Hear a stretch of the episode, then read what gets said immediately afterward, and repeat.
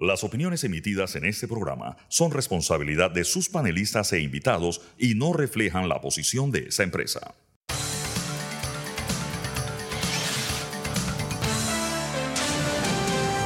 Mesa de Periodistas.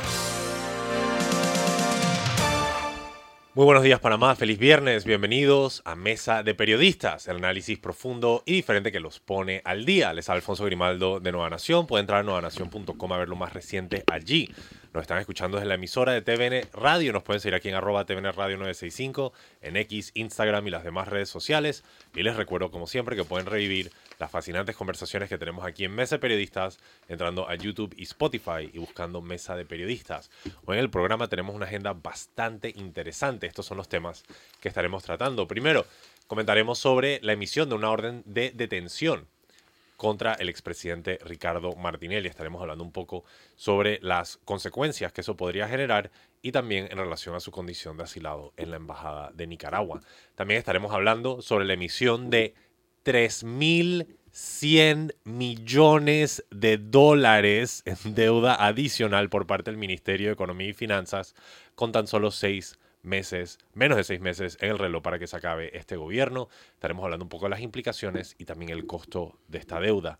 Y en lo que hace noticias estaremos hablando sobre otros eventos que están dando de qué comentar, en particular la explosión de las acciones de la empresa Nvidia empujadas por una fuerte demanda por los chips eh, necesarios para eh, impulsar las tecnologías de inteligencia artificial y cómo eso podría afectar el sector servicios de Panamá.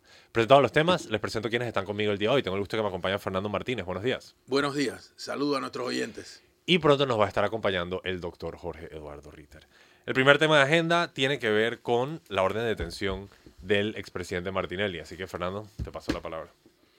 Eh, sí, a ver, debo iniciar por eh, aclarar que eh, la orden de detención dada a conocer ayer y girada por eh, la jueza Valoisa Martínez no es la orden de detención que corresponde a la condena de más de 10 años que ya recibió el expresidente Ricardo Martinelli. Hay un poco de confusión en el tema.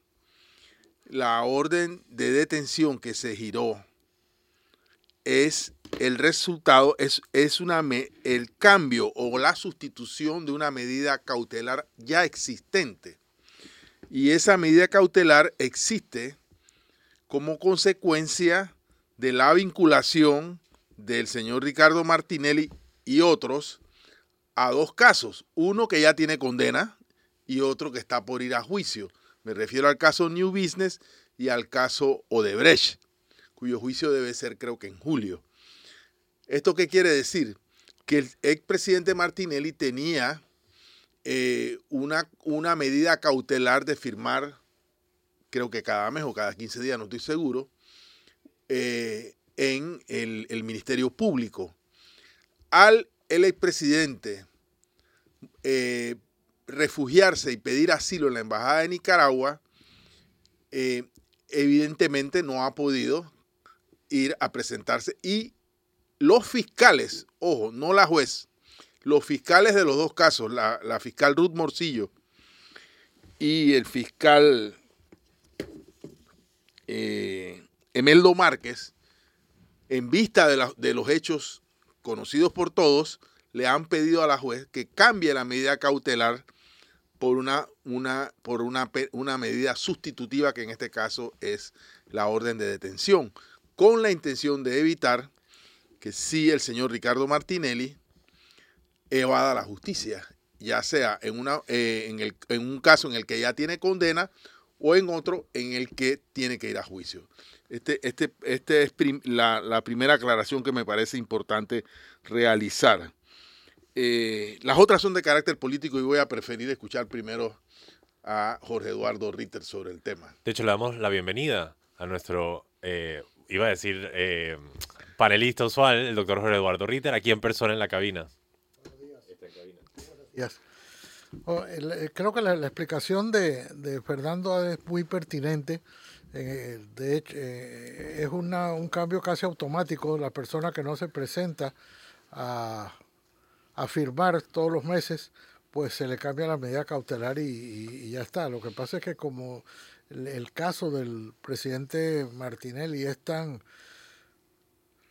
tan mediático y casi todo lo que él hace o dice eh, genera noticias, pues eh, se generó la confusión de que si había una nueva orden de detención o si era que ya había llegado la orden del o la comunicación del órgano judicial al tribunal electoral o, o que ya con base a la condena se había puesto, se había hecho la, orden de detención.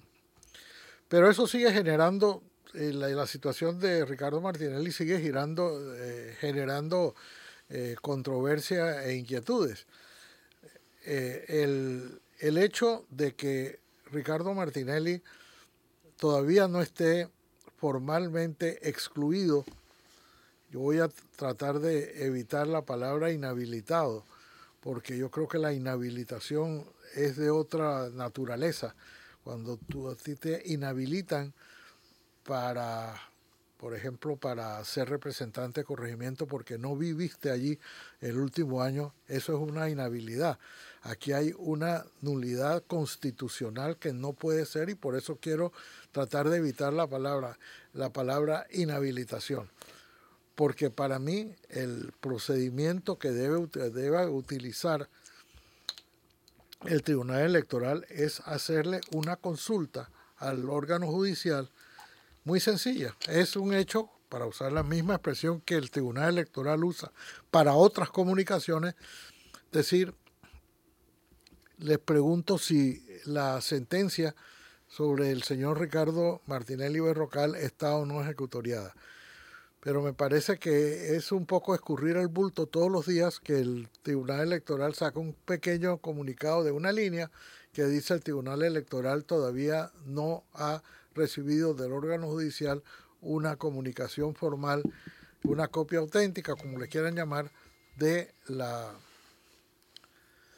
situación procesal de, de Ricardo Martinelli valdría la pena si se someten preguntas eh, por parte de los periodistas que alguien le preguntara, pero ustedes ya solicitaron formalmente que se lo comunicaran o están sentados esperando y todos los días nos mandan un comunicado diciendo todavía no lo hemos recibido, que es una forma de lavarse las manos, pero sin ubicar la responsabilidad y decir, bueno, sí, lo mandamos una, una comunicación, desafortunadamente no nos las han contestado, de manera que no podemos proceder. Eso sería quizás un poquito mejor que un simple comunicado diario de que todavía no han recibido la comunicación formal del órgano judicial. Y mientras eso no ocurra, pues vamos a seguir en este, en este tira y afloja, de que un día dicen una cosa, el otro día dicen la otra. El lunes es el primer debate. Todavía no ha dicho formalmente, hasta donde sé, no han dicho formalmente que el señor Mulino tampoco va a participar, aunque eso en el Merni ya es ya es normal, ya es, ya, ya es sabido que no va, no va a estar.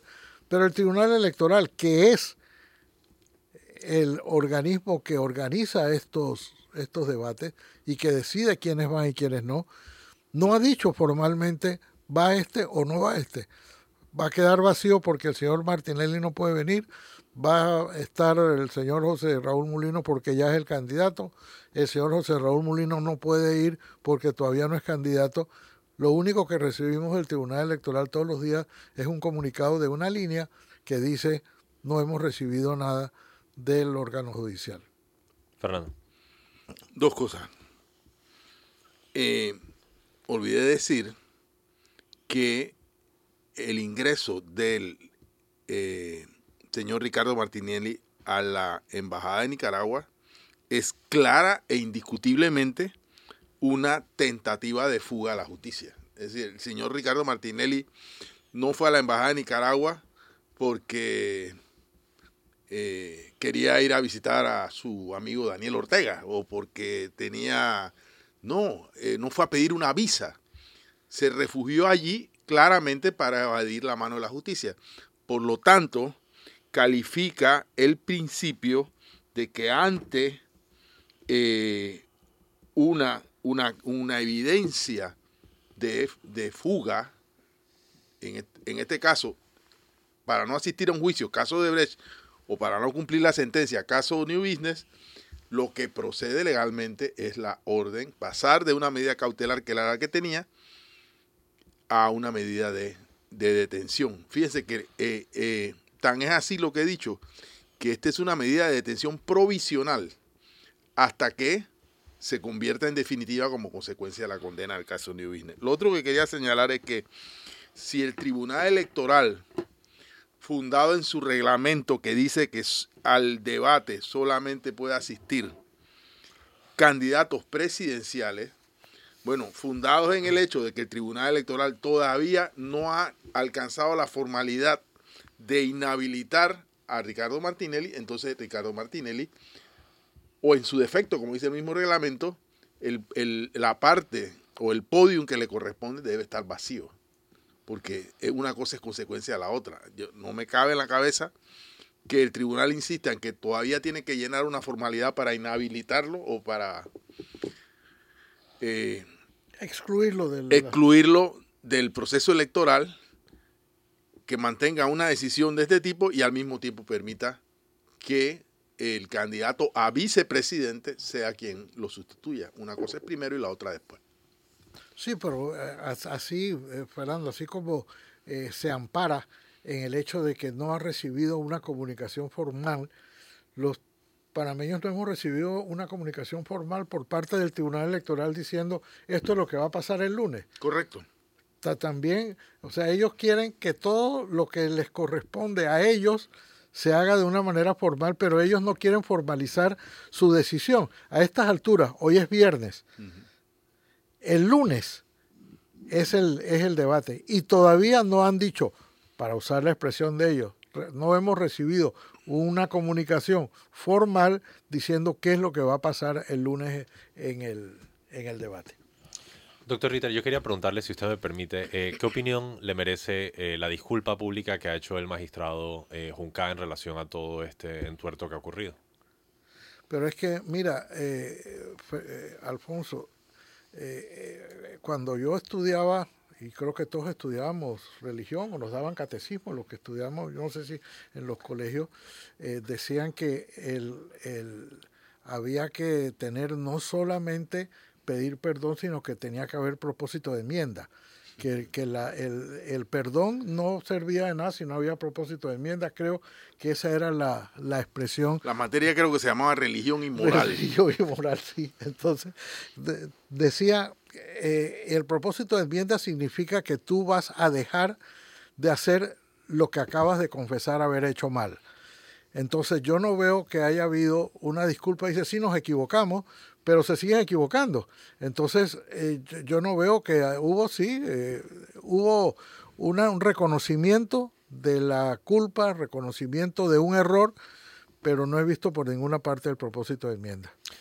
Bueno, mientras que esperamos la constricción del, del Tribunal Electoral, vamos al primer cambio. Cuando regresamos, mucho más tema. Aquí en Mesa de Periodistas, el análisis profundo y diferente que los pone al día. Ya regresamos. Y estamos de regreso en Mesa de Periodistas, el análisis profundo y diferente que los pone al día. Les recuerdo brevemente, les habla Alfonso Grimaldo, me acompañan Fernando Martínez y el doctor Jorge Eduardo Ritter. Para pasar al siguiente tema, valdría la pena decir que el Ministerio de Economía y Finanzas ha logrado la emisión, y lo quiero decir con la entonación correcta para que no pase desapercibido, 3.100 millones de dólares, ¿ok? Eso es bastante dinero para los que no tienen referencia. Le paso la palabra a Fernando, que tiene más detalles. Sí, eh, todos pensamos que eh, eh, la situación fiscal y la situación eh, económica del país es bastante grave, entre grave y muy delicada. Porque este es un paciente que está próximo a entrar en una UCI, en una unidad de cuidados intensivos. Eh, no una UCI, la, la, ametralladora. No, no, no. Eh, bueno, el gobierno anunció que ha emitido 3.100 millones de dólares en bonos globales divididos en tres tramos no sé si importa tanto los tramos, pero yo ahora lo, voy a, enunciar. Eh, este, esta, esta enorme, es la más, la mayor en este periodo de gobierno. La, anterior creo que fue de dos mil millones o algo así, dos mil y tanto. La mayor en todo eh, el, periodo de gobierno de Laurentino Cortizo es para financiar el presupuesto del año 2024 que como sabemos el 50% debe ejecutarse en la actual administración y el otro 50% en la otra, pero ya el doctor Ritter en un momento, en otro programa, explicó cómo funciona eh, este asunto. Eh, esto contrastado con una deuda del país que supera los 47 mil millones de dólares casi la mitad de esos 47 mil millones es, un poco más de 20 mil millones fueron contratados en la actual administración, en la administración de Laurentino Cortizo. Eh, pero lo que más ha llamado la atención es que es la, la, tasa eh, o los intereses que Panamá se compromete a pagar en la redención de estos bonos. Ustedes saben que los bonos son un documento que emite un Estado soberano y van al mercado eh, y eh, ese instrumento tiene una tasa de redención mayor a la que debería tener, por ejemplo, una cuenta de ahorro eh, según el tiempo que tenga de cumplimiento. Este, estos bonos tienen 7.5% para los que se redimen en el año 2031. 8% para los que se redimen en el año 2038 y 8.5% para, para los que se redimen en el año 2057. ¿Cuál fue la tasa anterior de los bonos?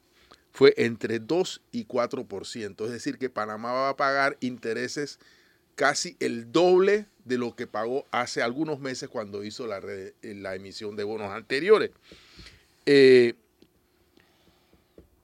eh, con esto, a propósito de que estamos emitiendo deuda, los bonos son deuda, aunque no se llamen deuda, eh, emitiendo deuda para pagar deuda, agrego que este año el servicio de la deuda de Panamá son 5.657 millones, que son que deben ser incluidos en el presupuesto. O sea que una parte o una buena parte de la emisión de estos bonos va a ir a pagar deudas previamente contraídas el, el, en el, tras el anuncio, lo que más llenó de orgullo, como siempre, al Ministerio de Economía y Finanzas fue que, al emitirse los bonos, mucha gente corrió a ofertar comprarlos. Entonces, e, e, ese apetito es algo que celebramos en el país y yo creo que ese apetito a mí más bien me da, me da tristeza.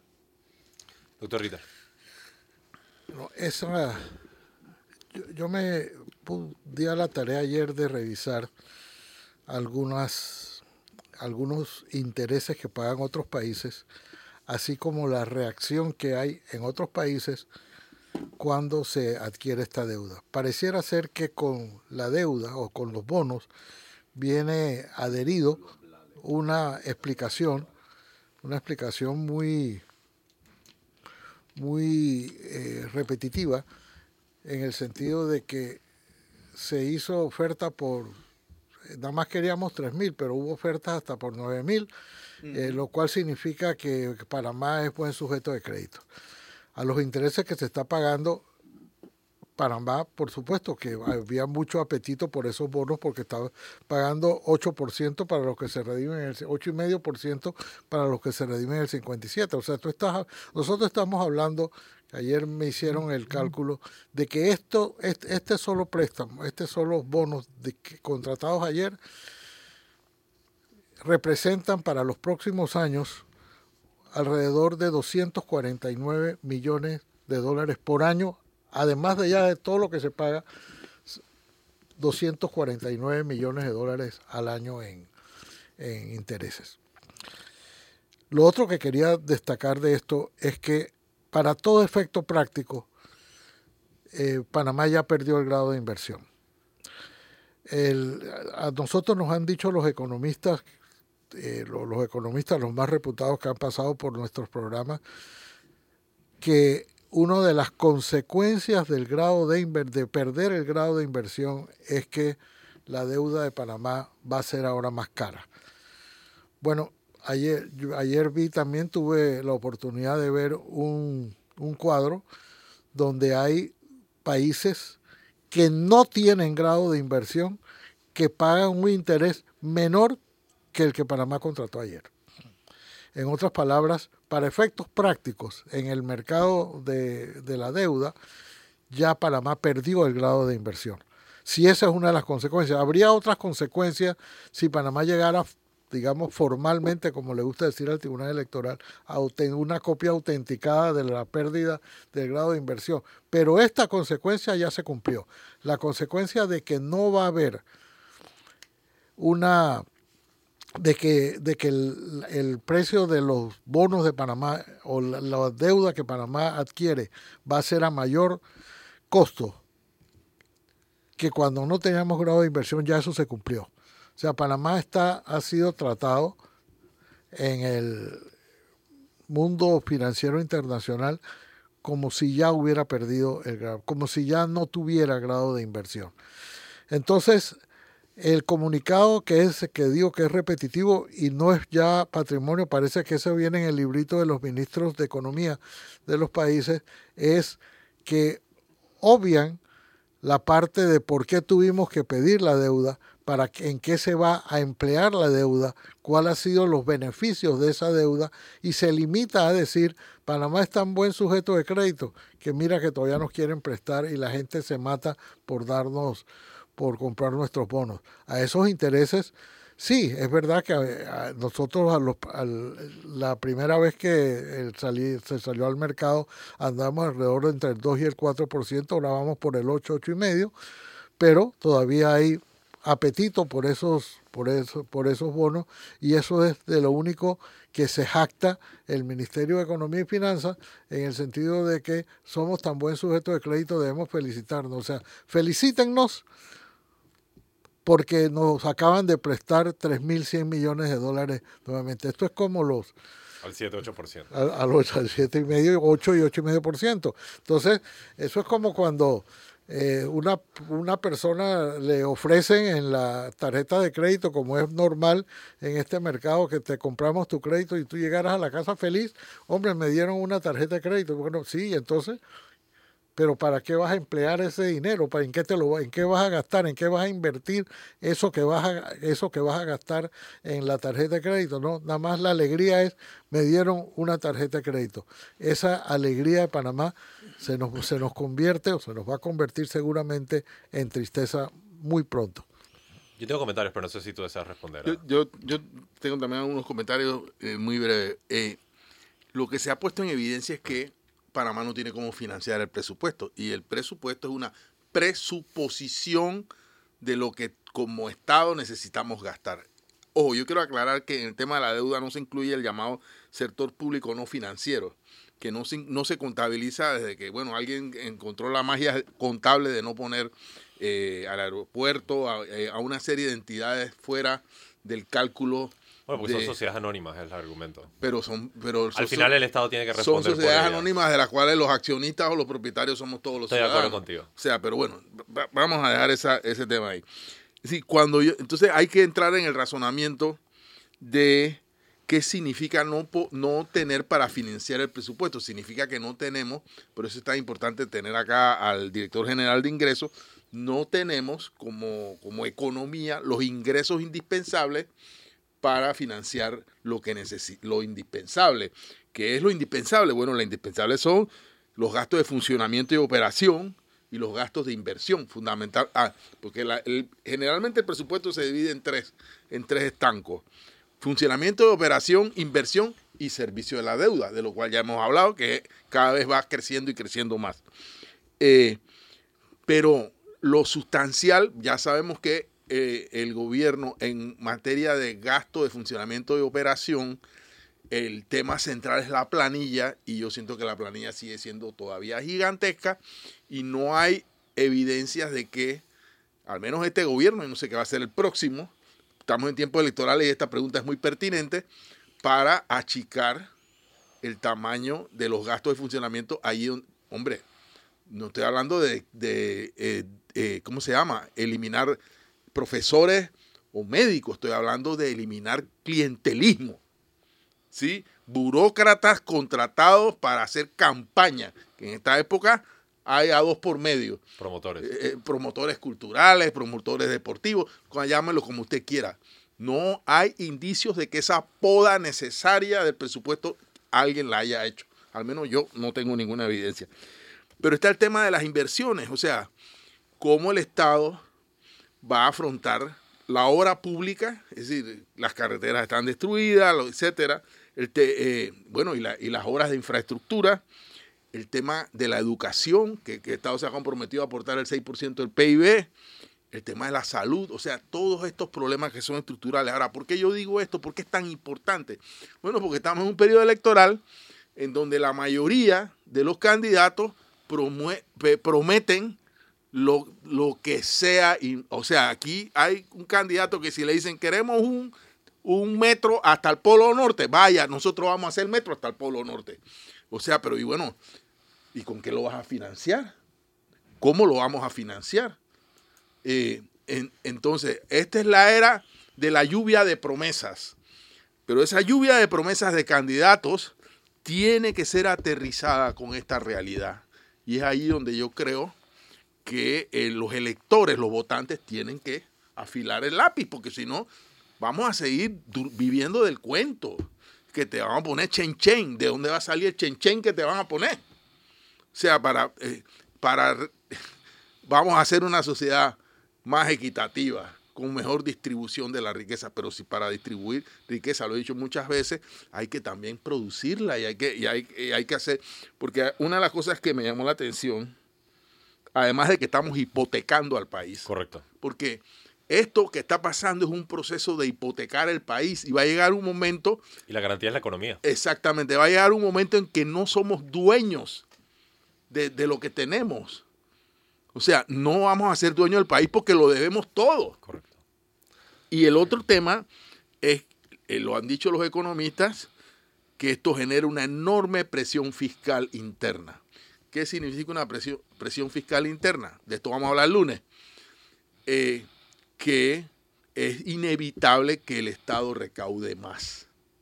Y a mí me preocupa que una visión equivocada de esa presión fiscal, de la, de la solución de esa presión fiscal, termine afectando siempre a los que más afectan, o sea, a la gente, a los trabajadores, a los, a los que tenemos un salario y pagamos puntualmente nuestro impuesto sobre la renta. Porque eh, eh, eh, lamentablemente hemos creado la figura de, que ya dijo el director de la DGI que no se llama fiscal de defraudación, pero lo que sea, estamos fortaleciendo nuestra capacidad para fortalecer nuestra persecución de los delitos de evasión de impuestos y eso lo único que pone en evidencia es que en el país hay evasión de impuestos. No, no tendríamos necesidad de fortalecer esa figura si lo otro no fuera, si no tuviera una realidad de contraparte. Entonces, nosotros pagamos, los que trabajamos pagamos nuestro impuesto, lo dijo ayer eh, el, licenciado Barzallo, porque nos lo deducen de nuestro ingreso, de nuestro salario, pero hay otro montón de gente que no lo paga. Entonces, aquí hay temas de fondo que son los que deberíamos estar mirando en el debate electoral eh, y yo siento que estamos en la, en la superficialidad todavía. Yo quisiera empezar mis comentarios, como dice Fernando, a ver eh, y voy a intentar no caer en tantos tecnicismos que, puedan confundir o enredar. Eh, por ejemplo, como tú bien has notado, se les llama bonos globales. ¿Por qué se les llama bonos globales? Pues obviamente porque son comerciados alrededor del mundo, pero eso de hecho responde a un cambio importante histórico que sucedió en el país, donde se empezó a implementar algo que en otras naciones se llama estrategia crediticia a mediano plazo. Y el concepto es que en vez de pedirle plata a las multilaterales y recibir préstamos directos de ellos, pues íbamos a estructurar un, un, sistema de repago de deuda a través del tiempo para poder irnos financiando a través de los bonos y eso supuestamente nos daría más flexibilidad. Por eso es bastante irónico, no sé si estoy usando la palabra bien, de que ahora este mismo modelo nos está llevando hacia un tipo de estrechez o inflexibilidad en el tema de la deuda. Eh, para establecer clara la diferencia, en un préstamo la letra incluye tanto la amortización del capital, o sea, estamos pagando lo que nos prestaron, pero también el interés. El bono es distinto. En el bono sencillamente vamos pagando el interés y a la fecha de vencimiento se paga entonces el capital o el monto prestado.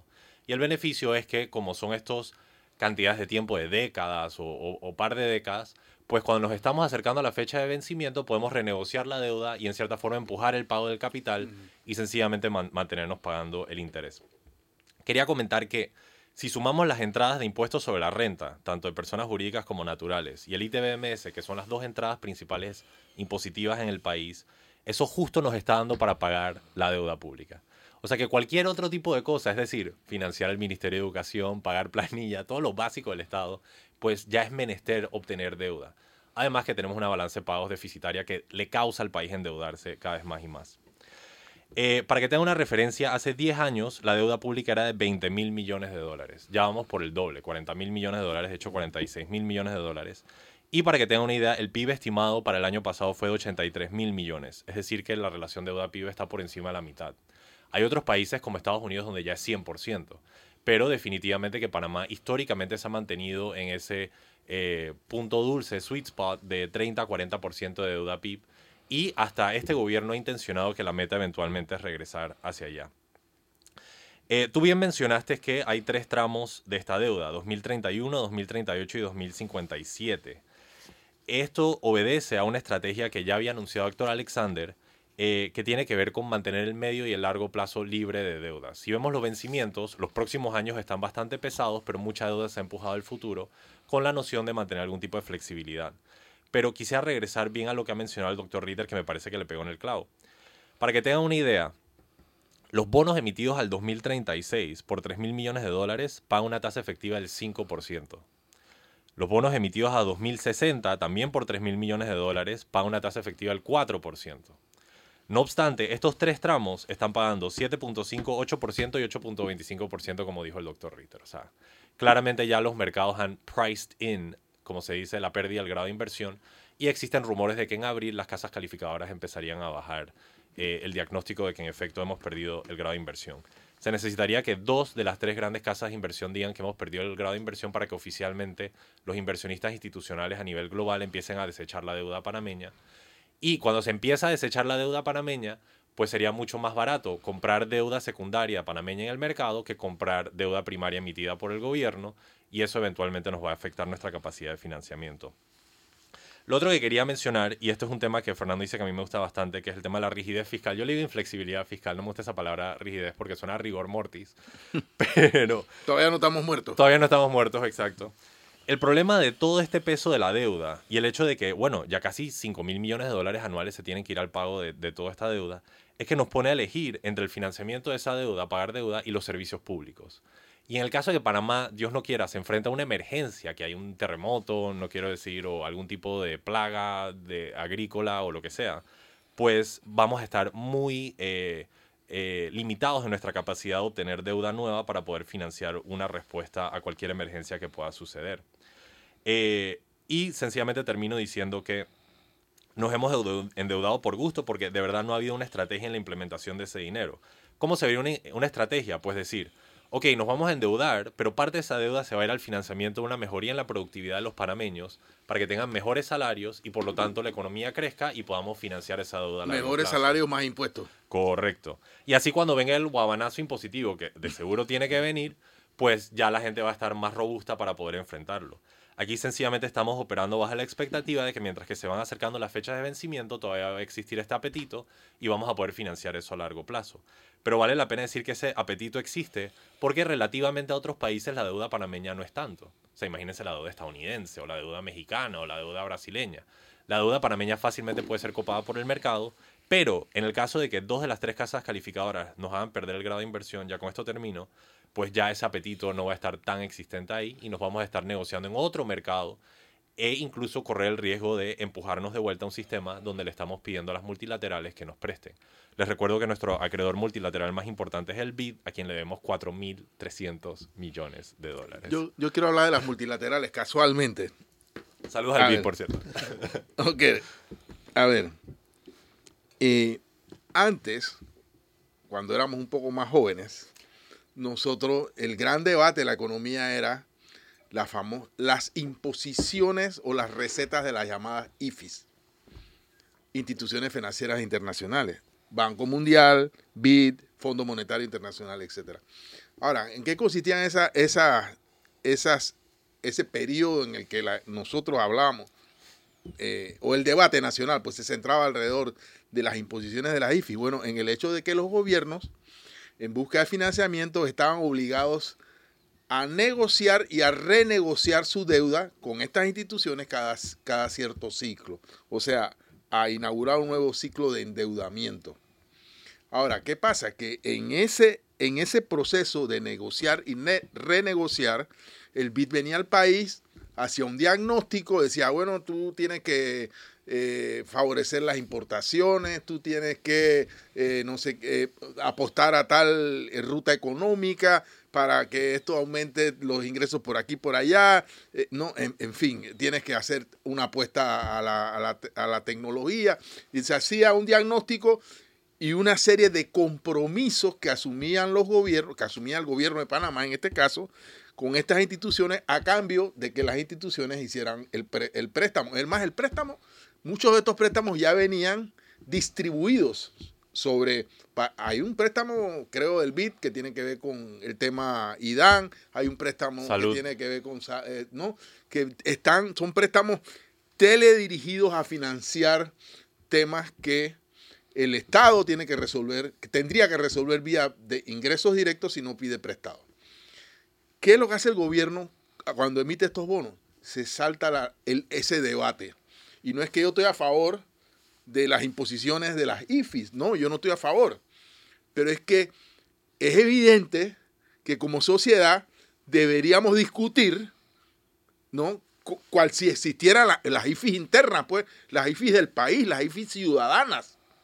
Deberíamos discutir, hey, para, eh, necesitamos este dinero, lo, vamos a hacer una emisión de bonos, porque para emitir los bonos no tiene que buscar la quiesencia ni del BID, ni del Banco Mundial, ni de nadie. Se, reúne el, el, ministro del MEF en la cocina de al lado de la, de, la presidencia de la República, donde está reunido el gabinete con tres personas más, el gabinete económico, y deciden, hey, vamos a financiar presupuesto emitiendo 3.100 millones de dólares en bonos, hacen un, no sé, una resolución entre ellos, ta, ta, ta, la llevan al gabinete, yo no sé si es el caso, la firman y se acabó, y no negociaron con nadie, no discutieron eh, cómo se va a usar, cómo se, si, había que podar clientelismo, no había que podarlo, nada. aquí necesitamos plata y así la vamos a resolver.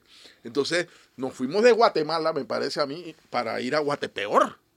Tan sencillo como eso. Y eso tiene un significado, tiene una importancia. Una sociedad que se, que se está saltando eh, la definición de sus propios objetivos. Yo digo que aquí hay que cambiar todo, hay que cambiar la economía, hay que cambiar la forma en que se gestiona el presupuesto, hay que, hay que, hay que, nuestro presupuesto tiene que estar basado en la gestión por resultados. Yo voy a, invertir esto en este periodo de tiempo, estas son las acciones que tengo que realizar y estos son los resultados que aspiro a alcanzar en ese periodo de tiempo. Pero esa discusión, ¿dónde está? Es un poco contradictorio porque justo en esta última ley presupuestaria se incluyeron nuevas normativas generales presupuestarias. Es cierto. Y parte de... y son buenas. Y son buenas, correcto. Ahora, yo disputo la validez constitucional porque eh, la constitución dice que el presupuesto tiene que tener carácter anual y el Ministerio de Economía y Finanzas está buscando una programación presupuestaria de cinco años. Entonces no sé cuál es la validez constitucional de eso, pero lo que sí podría decir es que este sistema se basa en función a indicadores, se basa en función a métricas. No obstante, estas no son aplicadas en la misma gestión financiera de este gobierno. Entonces ahí hay una contradicción muy evidente. Voy a aprovechar para seguir el, pedir el siguiente cambio, pero cuando regresamos mucho más tema, aquí en Mesa Periodistas, análisis profundo y diferente que los pone al día. Ya regresamos. Y estamos de regreso en Mesa Periodistas, el análisis profundo y diferente que los pone al día. Les recuerdo, les Alfonso Grimaldo, me acompañan Fernando Martínez y el doctor Jorge Eduardo Ritter. Ya hemos cubierto temas de la orden de detención girada contra el expresidente Ricardo Martinelli y también los temas de la emisión de 3.100 millones de dólares por parte del Ministerio de Economía y Finanzas. Como último tema dentro de la bandera de lo que hace noticia, quería traer esta materia eh, inicialmente internacional, pero que de seguro tendrá impacto sobre el modelo económico del país y también la situación laboral. Quizás algunos de ustedes ya han escuchado de una empresa internacional cuyo nombre es Nvidia, y eso suena como uno de los siete pecados capitales. De hecho, eh, la, escritura se asemeja mucho, es N-V-I-D-I-A todos ustedes que ya eh, son gamers o son parte de todo este tema de los juegos, eh, conocerán a esta empresa que es una de las principales fabricadoras de semiconductores en el planeta.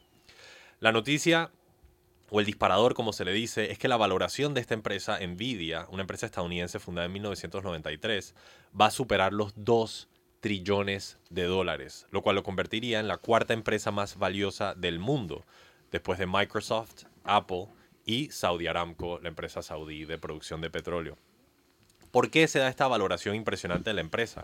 Pues se da producto de una ola de inteligencia artificial eh, que fue lanzada eh, popularmente con la publicación a mediados del año pasado y un poco antes del famoso chatbot ChatGPT, que eh, ya ha sido robustecido no solo para generar imágenes, generar video a través de una nueva versión que se llama Sora, que produce video casi que hubiera sido producido por una empresa eh, de producción de, mediática.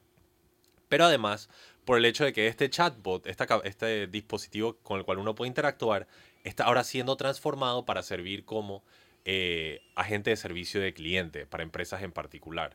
Las empresas pueden entrenar a esta máquina en función a sus propios parámetros, sus lógicas, sus procesos, y por lo tanto eh, ya ustedes han visto cuando entran algunas empresas aquí en Panamá que les sale un pequeño dispositivo en la esquina donde se les pregunta cómo quieres interactuar o, qué ayuda necesitas.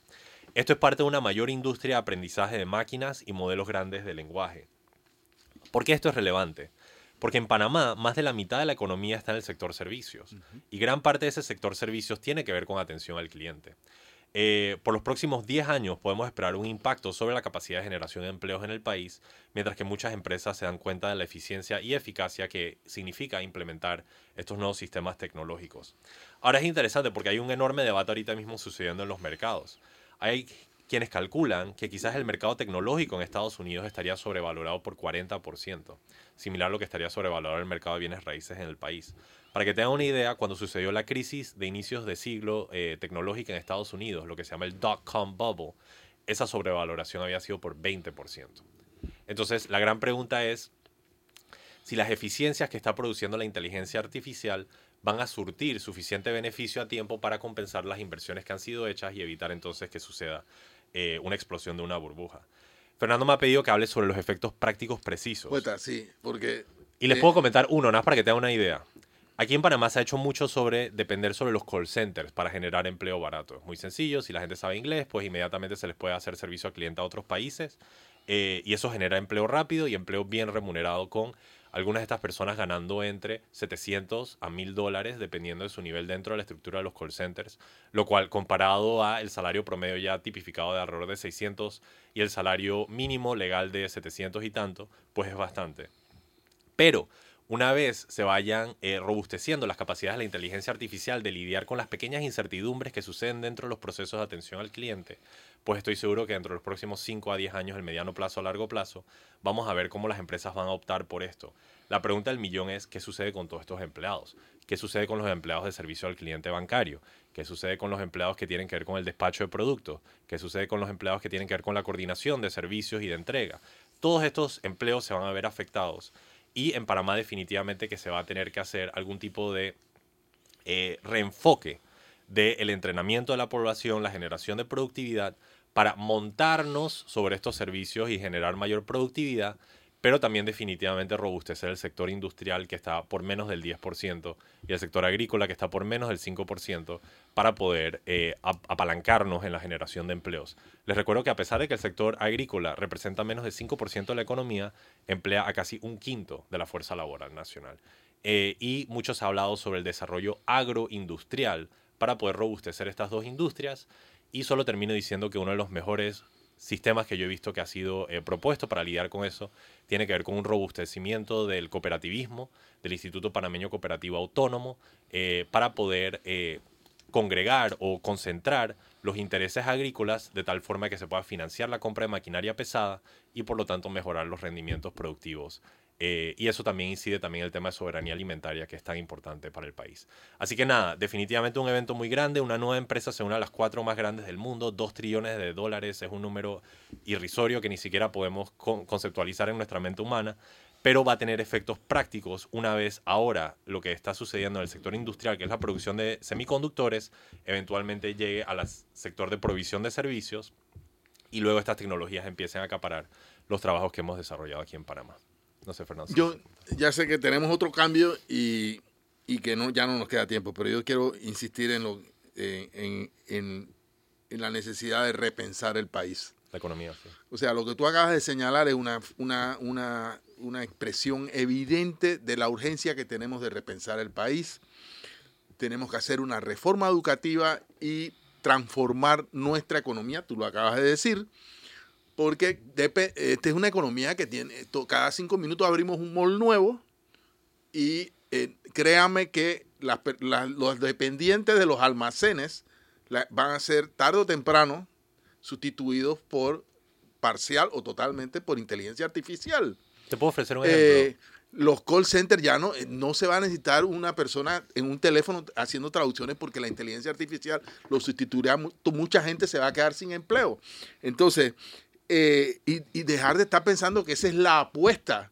el sector servicios está sufriendo grandes transformaciones y tenemos que pensar en cambiar el modo en que, en que se gestiona y existe nuestra economía. Desde principio a fin tenemos que debatir eso y tenemos que tomar medidas antes de que, de que enfrentemos una crisis todavía mayor.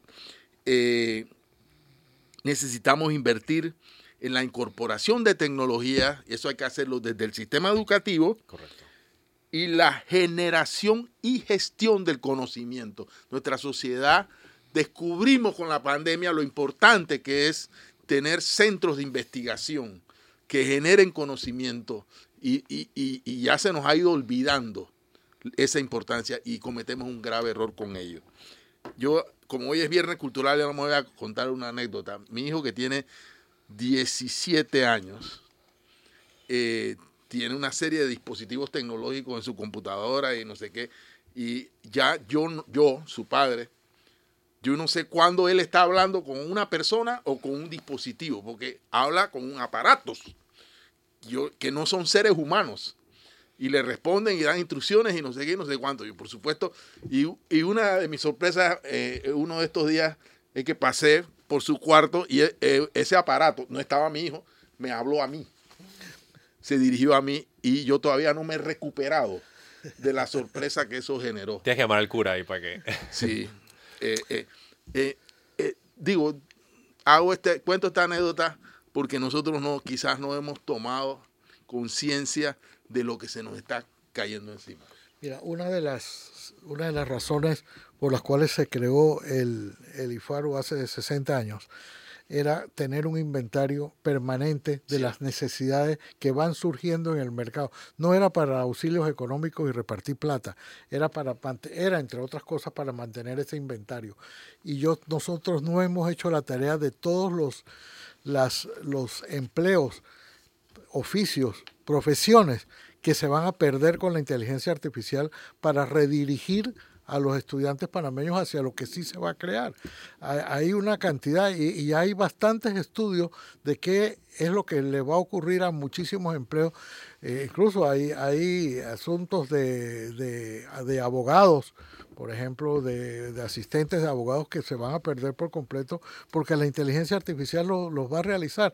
Entonces nosotros eh, no hemos hecho la tarea, eh, una de las tareas pendientes es mantener ese inventario permanente de las cosas que van a ocurrir gracias o por cuenta de la, de la inteligencia artificial.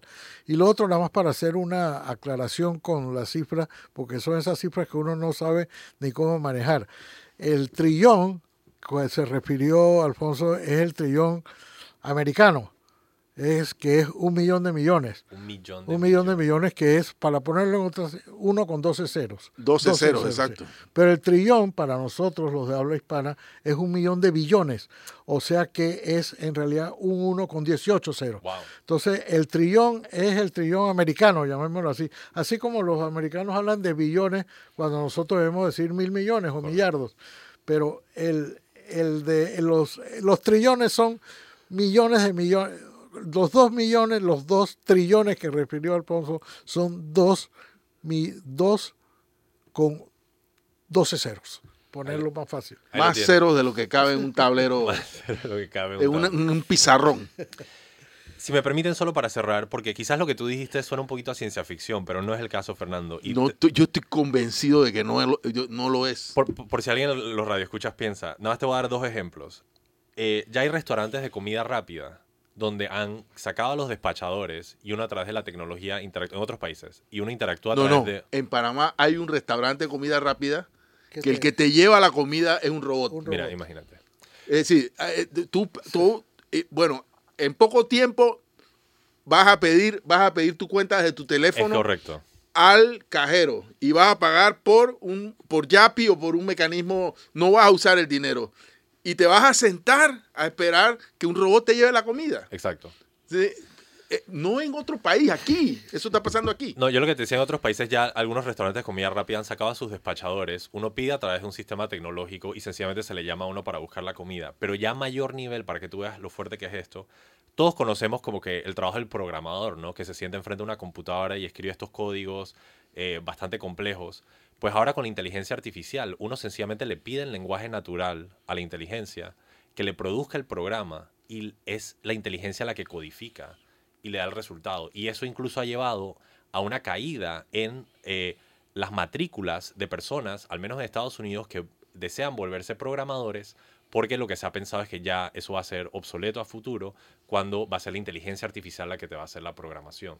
Y muchas aplicaciones ya han sido producidas por esta producción de códigos de inteligencia artificial. Así que de verdad es una, se le llama la cuarta revolución industrial por algo. pues. Dediquemos un día, un programa, traigamos un, par de científicos y dediquemos un par, o innovadores, y dediquemos un par, un, un segmento por lo menos de este programa al análisis de estos cambios que son tan, tan importantes en la, en la cotidianidad. Sería importantísimo hacerlo. Hagámoslo.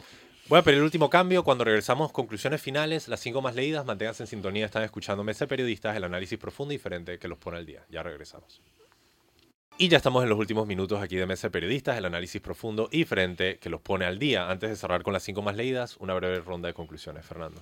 Diré que hablamos sobre si el futuro de este país es la impunidad, primer, primera parte del programa.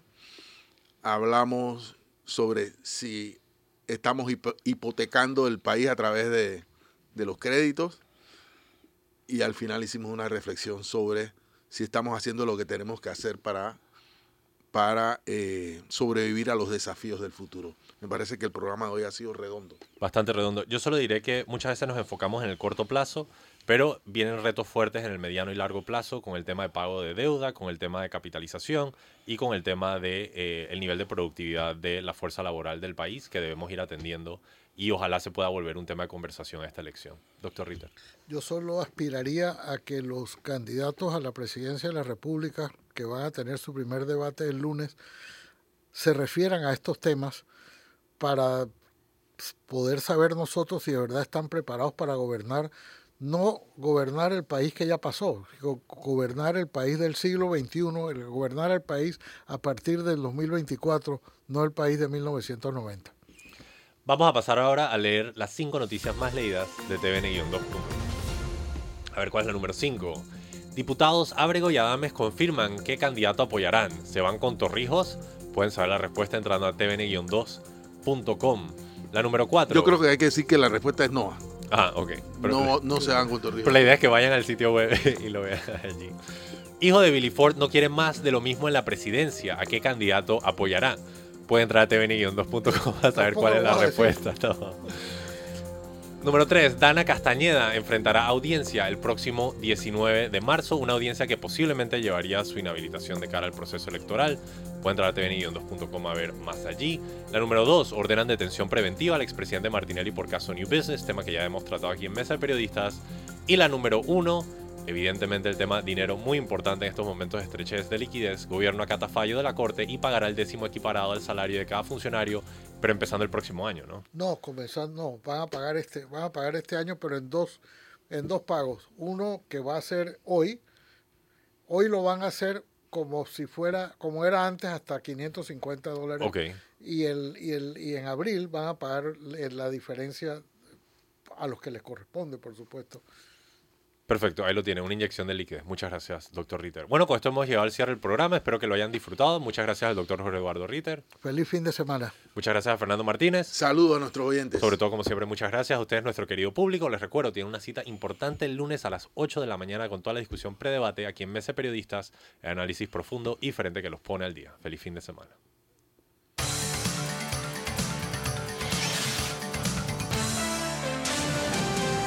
Mesa de Periodistas.